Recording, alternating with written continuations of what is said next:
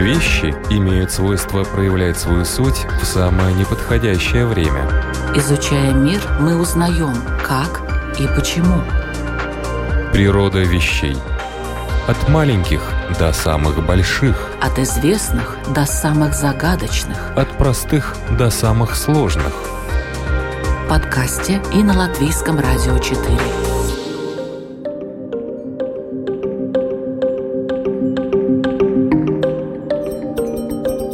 Приветствую вас, любители узнавать новое об уже известном. В эфире Латвийского радио 4 или в подкасте программа «Природа вещей», ведущая Людмила Бабинска.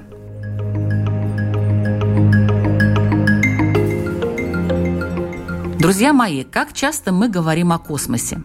По-моему, довольно часто.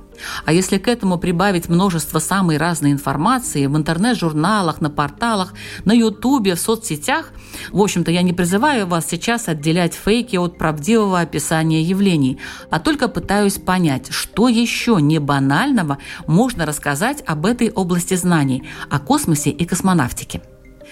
Много там, конечно, неясного, непонятного и даже необъяснимого с точки зрения ученых.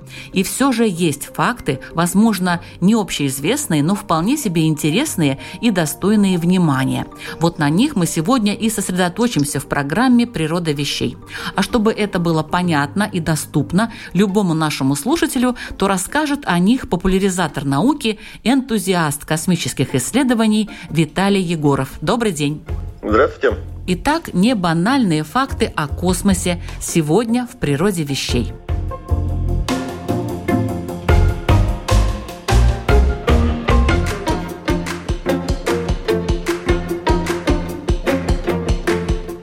Виталий, вот есть солнечная радиация, а есть галактическая.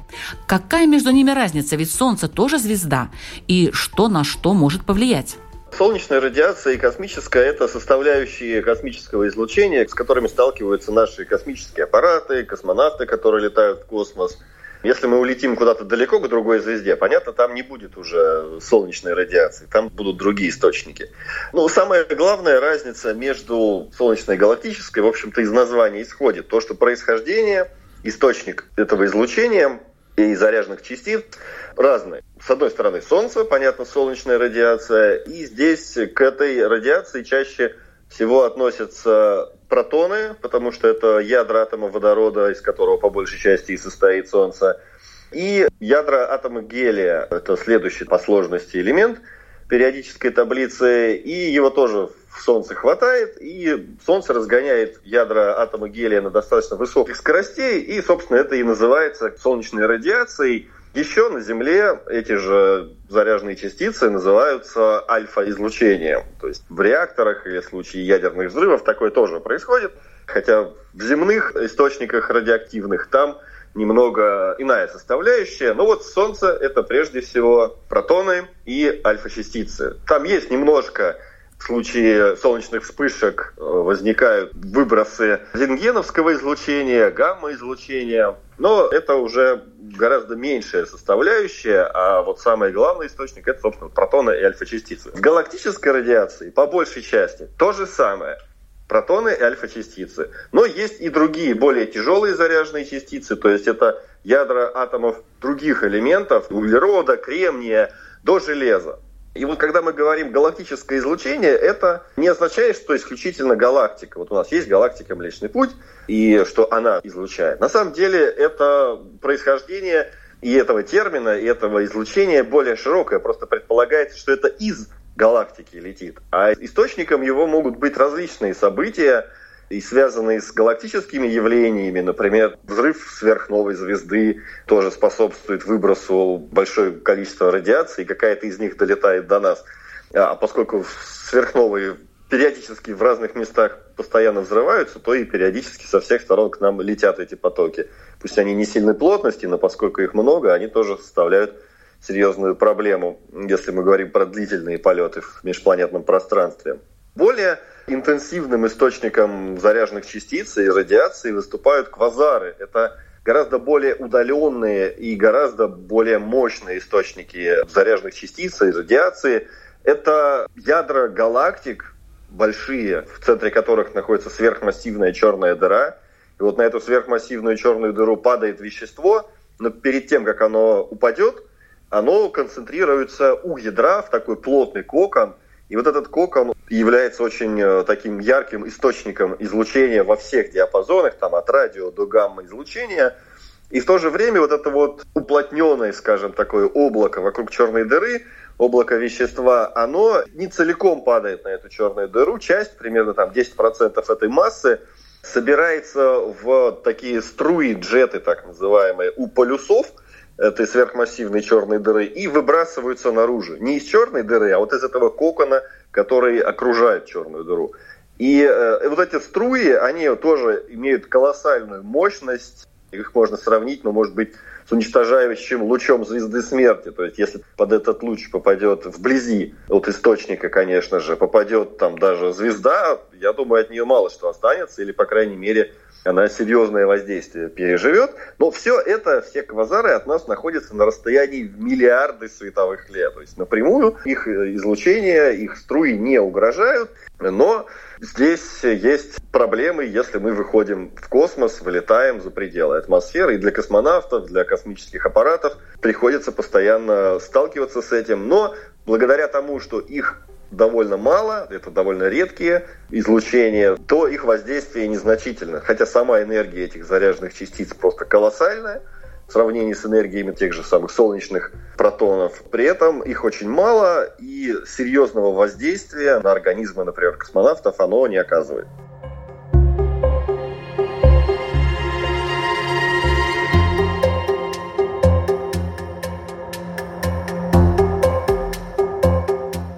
Как солнечная радиация может, скажем так, в кавычках, гасить галактическую?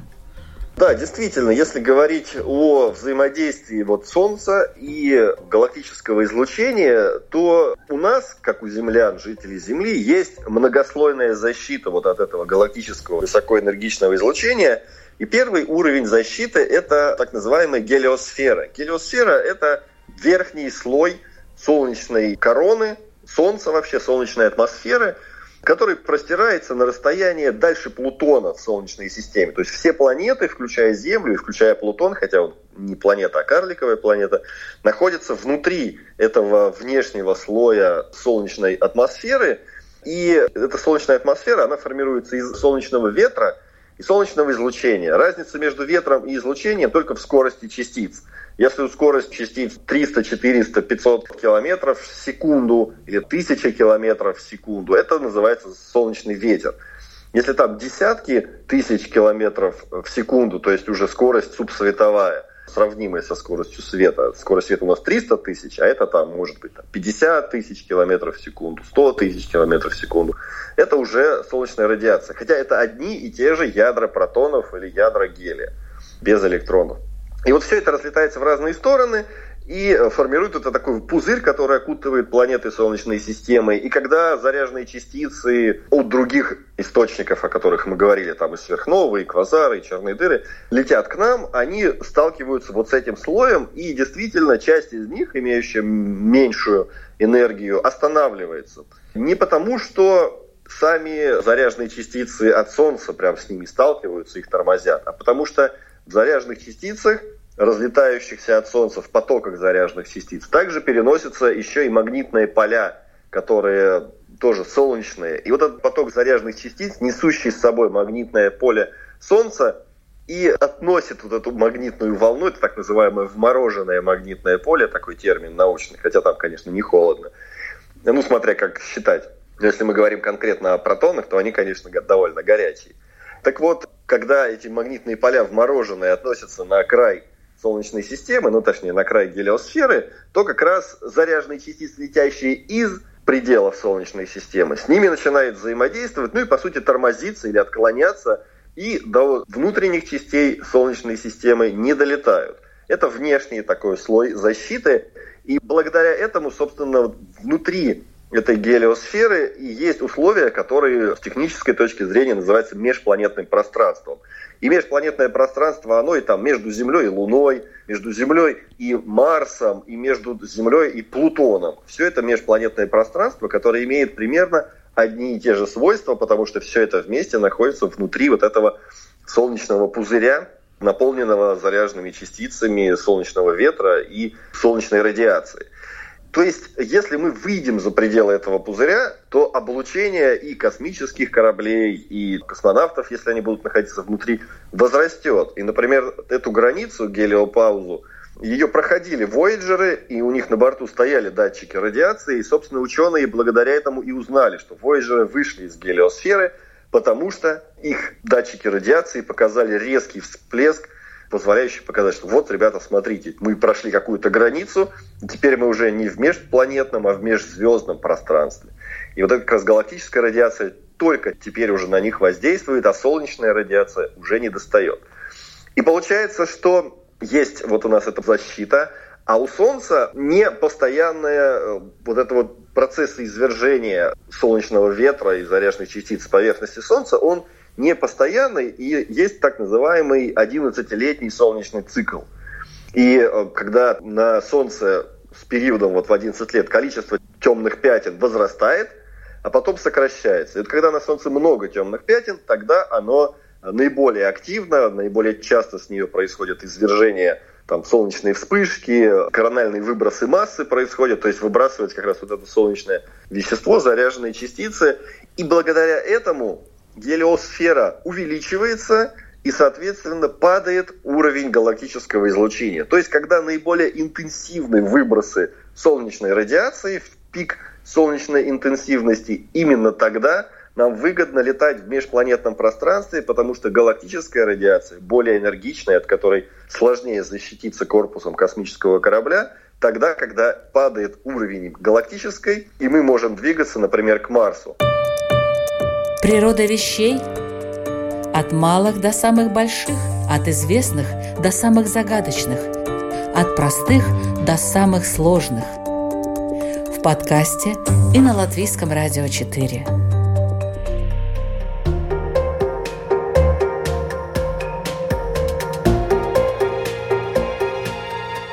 Любопытный факт, хотя тогда, наверное, это не учитывали, но полеты американцев на Луну, как я уже говорил, между Землей и Луной межпланетное пространство, то есть там уровень радиации выше, чем на околоземной орбите, которая защищена еще земным магнитным полем, они летали именно в пик солнечной активности, пик и нисходящий. В 1968 году когда первый полет к Луне был совершен без посадки еще Аполлоном 8, это был как раз пик солнечного максимума, а потом он уже по нисходящей пошел, но там, поскольку цикл 11-летний, а летали они 3 года, они как раз попали в то время, когда вот именно в этом цикле наименьшее воздействие галактической радиации было на людей, и поэтому они, слетав на Луну и вернувшись обратно, получили облучение примерно такое же, как если бы они оставались на околоземной орбите, просто летали чуть подольше, чем вот они э, летали до Луны. Кстати, такой практический вопрос. А вот э, если человек часто летает на самолетах, он сильно облучается? Если говорить про самолеты, заряженные частицы галактического излучения попадают в нашу атмосферу и поглощаются ей. Но вторичное излучение, так называемый широкий атмосферный ливень, который возникает, это ливень здесь имеется в виду поток заряженных частиц, который возникает, когда тяжелая заряженная частица галактического излучения врезается в земную атмосферу, взаимодействует с атомами газов, наполняющих атмосферу, и порождает вторичное излучение. И вот эти вторичные частицы, они действительно глубоко уходят к Земле и даже там до Земли могут достигать поверхности, но это действительно незначительно.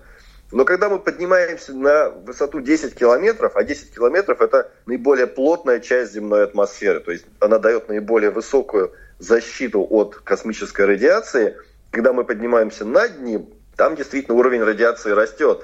И это даже уже не заряженные частицы, как там в космосе, то есть там не протоны, альфа-частицы, а это уже гамма-излучение, сильно проникающее, пробивающее корпус самолета того же самого и гамма-датчики, способные улавливать это излучение. Даже вот есть бытовые такие датчики, можно в самолете полететь и увидеть, как будет возрастать излучение по мере подъема. Но для здоровья это практически не вредно. Это слишком малый уровень облучения. Есть определенные нормы для, например, пилотов. Пилоты же летают на самолетах гораздо больше, чем даже самые заядлые туристы, наверное.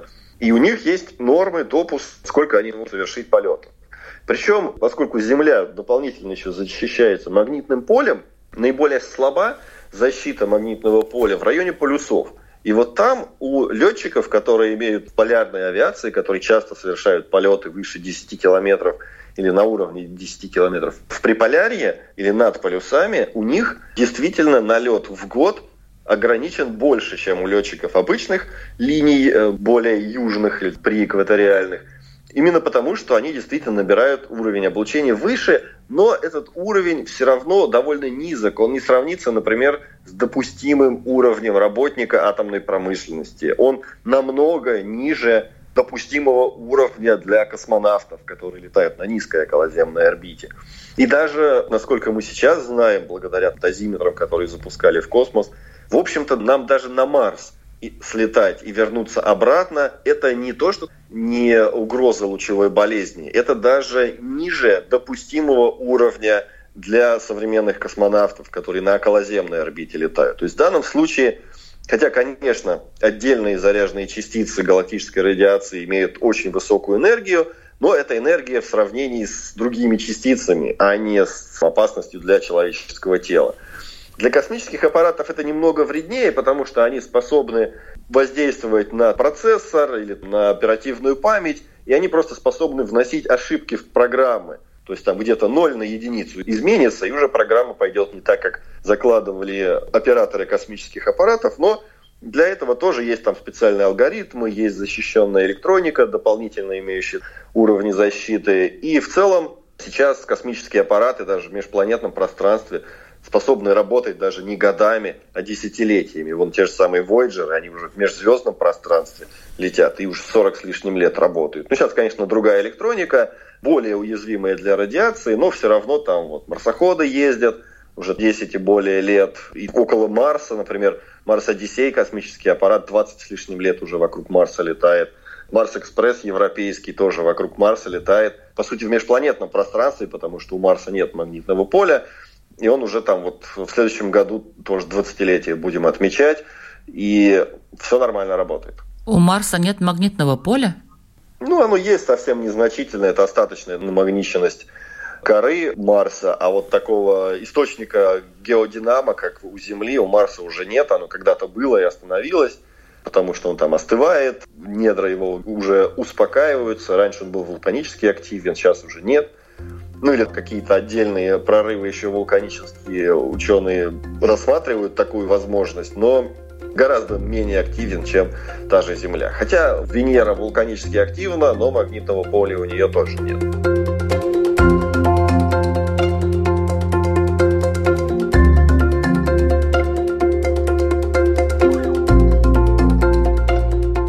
Программа «Природа вещей». Сегодня с популяризатором науки и энтузиастом космических исследований Виталием Егоровым мы говорим о небанальных фактах о космосе.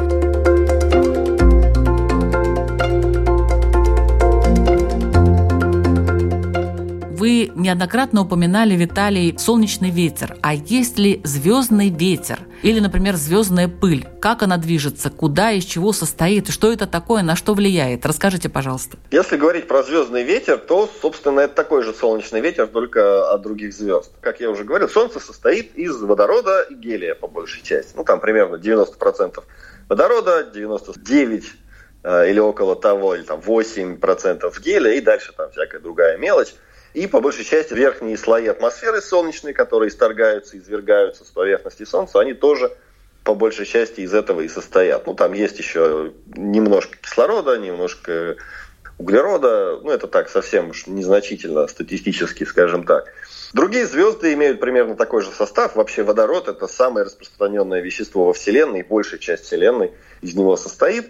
Ну и гелий уже вторым идет. Если говорить про звезды, они точно так же у них там в недрах идут термоядерные реакции, они точно так же способствуют выделению большой энергии, и эта энергия ускоряет заряженные частицы, которые разлетаются в разные стороны. И если скорость у них медленная, это звездный ветер. Ну, медленная по звездным меркам, как я уже сказал, это сотни и тысячи километров в секунду. Если мы говорим про звездное излучение, как солнечное излучение, это уже десятки тысяч километров в секунду. И все это разлетается. И когда мы говорили о солнечной гелиосфере, вот она надувается, надувается, надувается, а потом останавливается. что ее останавливает? Ее, собственно, и останавливает вот этот звездный ветер от других звезд. Просто расширение солнечной атмосферы останавливается там, где давление этого очень разреженного газа во внешних частях солнечной атмосферы выравнивается с силой давления звездного ветра других звезд, там гелиосфера и останавливается. Вот это такой ограничитель. Соответственно, других звезд много, все они исторгают э, свои потоки заряженных частиц, они разлетаются в разные стороны, взаимодействуют и друг с другом, и с верхними слоями солнечной атмосферы, вот этой с гелиосферой. И все это происходит в нашей галактике, а галактика у нас 100 миллиардов звезд в нашей галактике, и все это в разные стороны разлетается. Кроме газа, у нас в галактике, ну и вообще во Вселенной, есть еще и пыль. По большей части эта пыль состоит из углерода, кислорода, кремния, то есть э, веществ, которые формируются в результате взрывов сверхновых звезд. Вот наше Солнце – это звезда третьего поколения. Каждый взрыв, каждое э, масштабное событие подобное, оно способствует более интенсивно происходят термоядерные реакции. В результате термоядерных реакций формируются новые, более сложные вещества. И в данном случае вот там первое поколение звезд состояло исключительно из водорода – собралось в звезду, прошло период жизни звезды, Взорвалась она, в результате взрыва возникли более тяжелые элементы, которые собрались снова в звезду. Она снова взорвалась, сформировались еще более тяжелые элементы. И вот из этого, из этих более тяжелых элементов уже в результате взрыва вот этих двух поколений, предыдущих поколений звезд, и сформировалось наше Солнце, и наши планеты, ну и мы с вами. То есть, чтобы каждый из нас жил там, вот вы, я, наши слушатели, кошки, которые там у нас где-нибудь на холодильнике, и даже наши холодильники, для того, чтобы все это появилось, две звезды, как минимум, должны были умереть. Но благодаря этому они породили новые сложные элементы, из которых мы, собственно, и собрались. Более сложные элементы, сложнее железа, в результате взрывов сверхновых не возникают, и для этого нужны еще более интенсивные события. Например, для того, чтобы золото появилось, должны слиться две нейтронные звезды. Это еще более интенсивная по выделению энергии события, которые способствуют вот э, совмещению в еще более сложные атомы. И благодаря этому появляются и более тяжелые элементы. Ну, для этого еще нужны еще более интенсивные события, слияние черных дыр. В общем, много всего взорвалось для того, чтобы сформировался тот мир, который вот у нас сейчас с вами есть. Ну и звездная пыль, которая не успела собраться в другие звезды, которая оказалась недостаточно плотна, она вот летает обычно в облаках, потому что какой-то источник у них все-таки был один, там взрыв очередной сверхновой. Хотя иногда во многих облаках до сих пор идет процесс звездообразования, то есть когда облако становится достаточно плотным, там уже пыль начинает собираться в сгустки под собственным весом, которые уплотняются, уплотняются, достигают в ядре этого сгустка достигается необходимая температура для начала термоядерной реакции, и так, собственно, новая звезда и появляется. И когда она появляется, она точно так же часть пыли вокруг себя поглощает, но она также начинает извергать потоки звездного ветра и уже разгоняет лишнюю пыль. Поэтому в нашей Солнечной системе точно так же довольно не пыльно, хотя действительно пыль все-таки есть, но в настоящее время у нас довольно чистая пространство между планетами, в том числе потому, что наше Солнце разогнало лишнюю пыль своим солнечным ветром и своим солнечным излучением. Природа вещей. От малых до самых больших, от известных до самых загадочных, от простых до самых сложных. В подкасте и на Латвийском радио 4.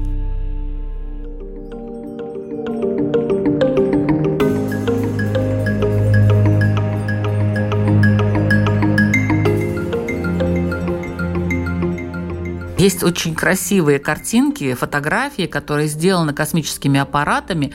Там, и, кстати, и вот это вот звездная пыль, и сами звезды, всякие туманности и так далее. А действительно ли космос такой красивый, такой красочный, такой разноцветный, что ли, вот что мы можем своим глазом его воспринять?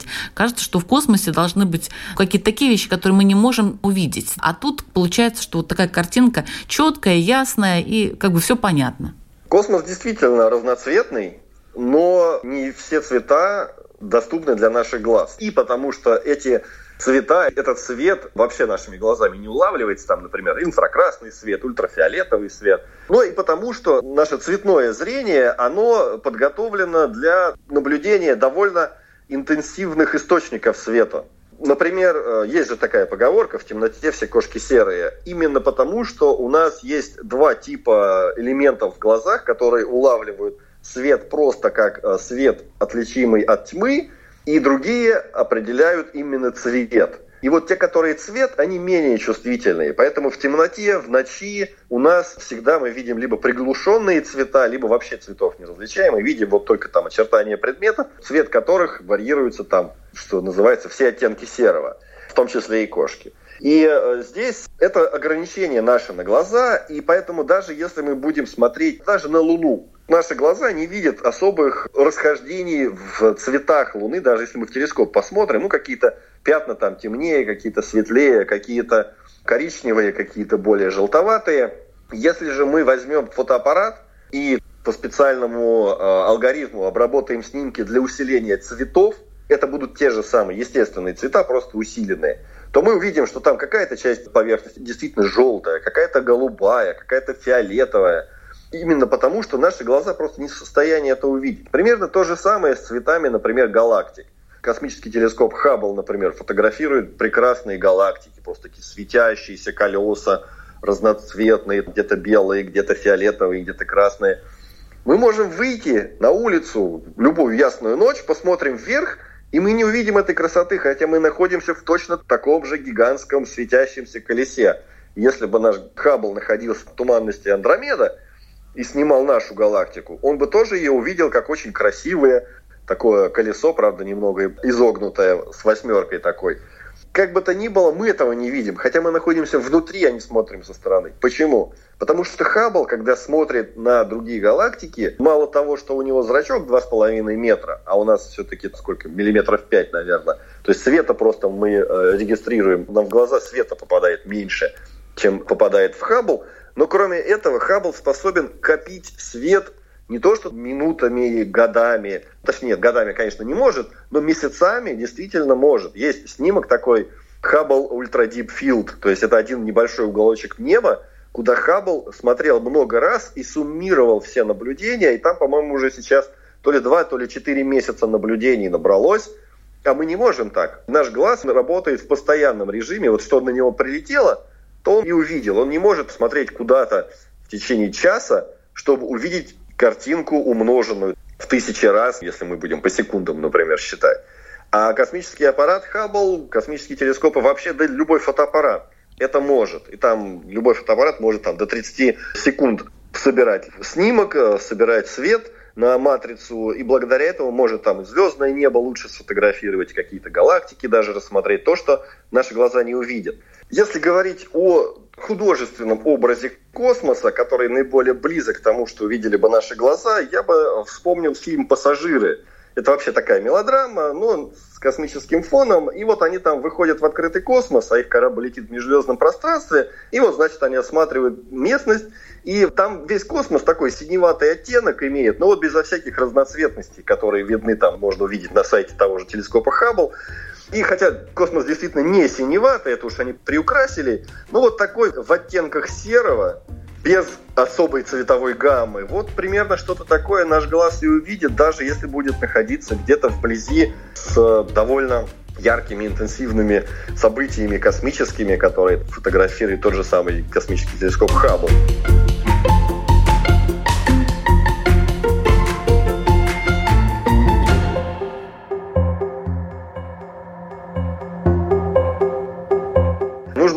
В виду, что Хаббл смотрит на какие-то отдельно избранные конкретные места нашего космоса. Он не весь такой разноцветный. Действительно, по большей части, это чернота, где разбросаны только точки звезд и видны какие-то туманности космические, но довольно бледные, очень рассеянные.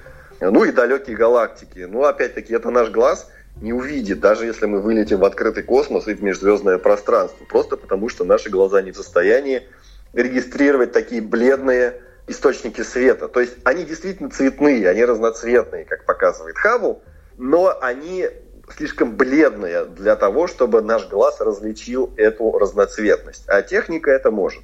Ну и второй момент. Наши глаза видят довольно узкий диапазон электромагнитного излучения.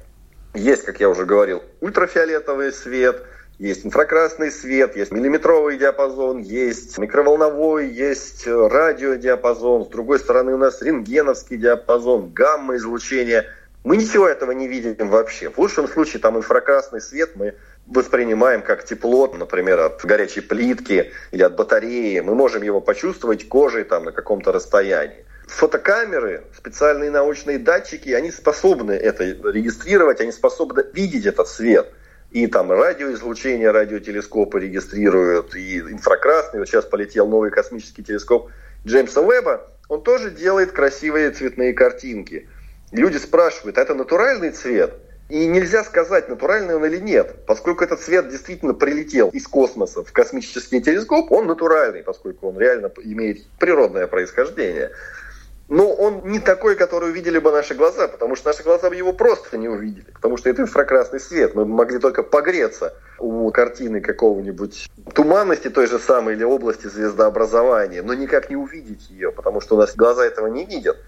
Здесь банальный пример, очень простой, который доступен даже, это не пример, а по сути физический эксперимент, который почти любой может произвести. Взять пульт от телевизора.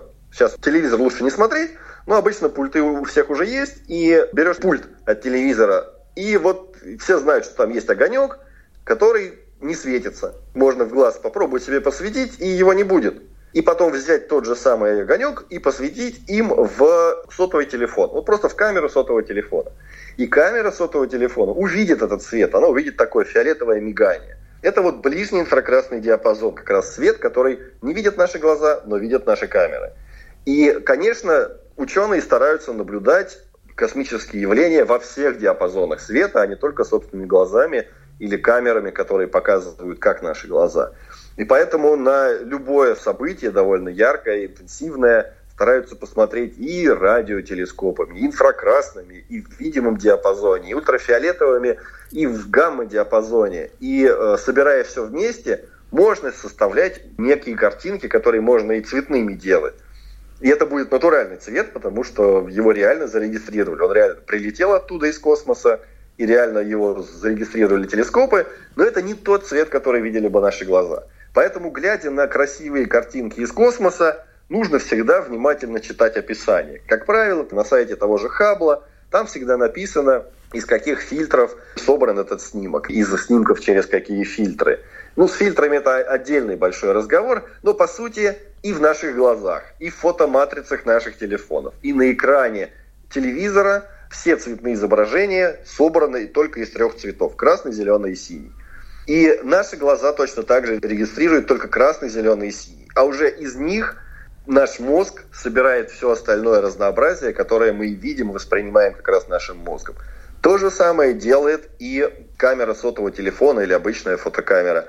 Она точно так же делит свою фотоматрицу на элементы, закрытые зеленым фильтром, красным фильтром и синим фильтром, так называемый байеровский фильтр.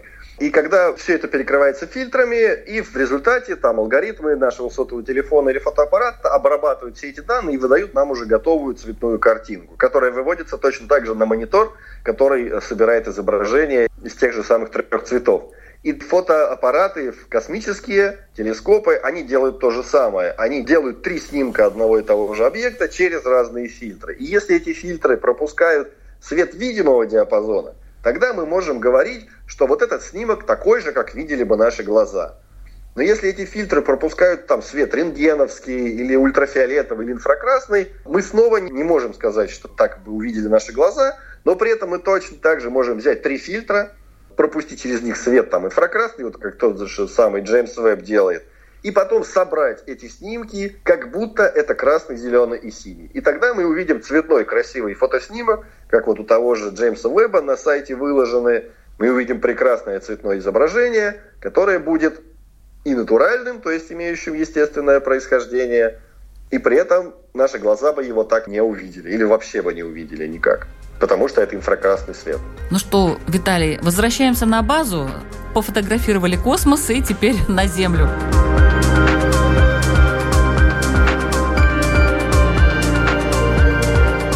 Это была программа «Природа вещей», подготовленная Латвийским радио 4. Сегодня мы с вами путешествовали на огромные расстояния в разные места Вселенной, на космическом корабле и узнали много нового и интересного благодаря командиру нашего корабля Виталию Егорову, за что вам, Виталий, большое спасибо. Спасибо.